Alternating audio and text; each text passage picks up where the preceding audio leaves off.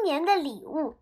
离元旦还有好些天，孩子们就开始想着给老师准备新年礼物了。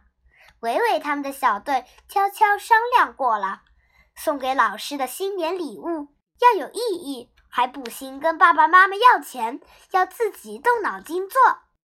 伟伟这孩子挺聪明的，可他就是贪玩，学习不专心，作业马马虎虎，写字多笔少画，算术常常会忘记进位、退位，忘记小数点，作业本也不整洁，总是涂涂改改、皱巴巴的。翻开他的本子，尽是老师提醒他写好字和要求他认真做作业的批批语。可他就是改不了，他不爱画画，手工制作也差，他能拿出什么像样的礼物来送给老师呢？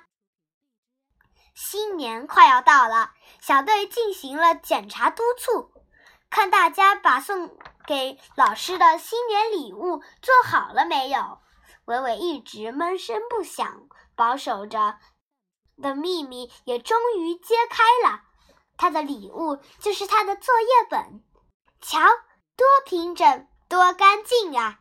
每一道题都做得很认真，写字写的又工整又清秀，有一处落了墨点，也小心的用吸水纸吸过了。看，全做对了，一连好多字都是一百分。哦，大家明白了。这阵伟伟做作业的时候，总是把桌子抹了又抹，收拾得干干净净。做算术也总是在草稿纸上验算好了，才誊到作业本上。啊，他是在用美好的心灵和纯真的感情，做着送给老师的新年礼物。新年越来越临近了。伟伟要送给老师的礼物，其实算不上什么礼物，却又是最好的礼物。这孩子的真诚的心呐！新年到了，伟伟分明也长高了。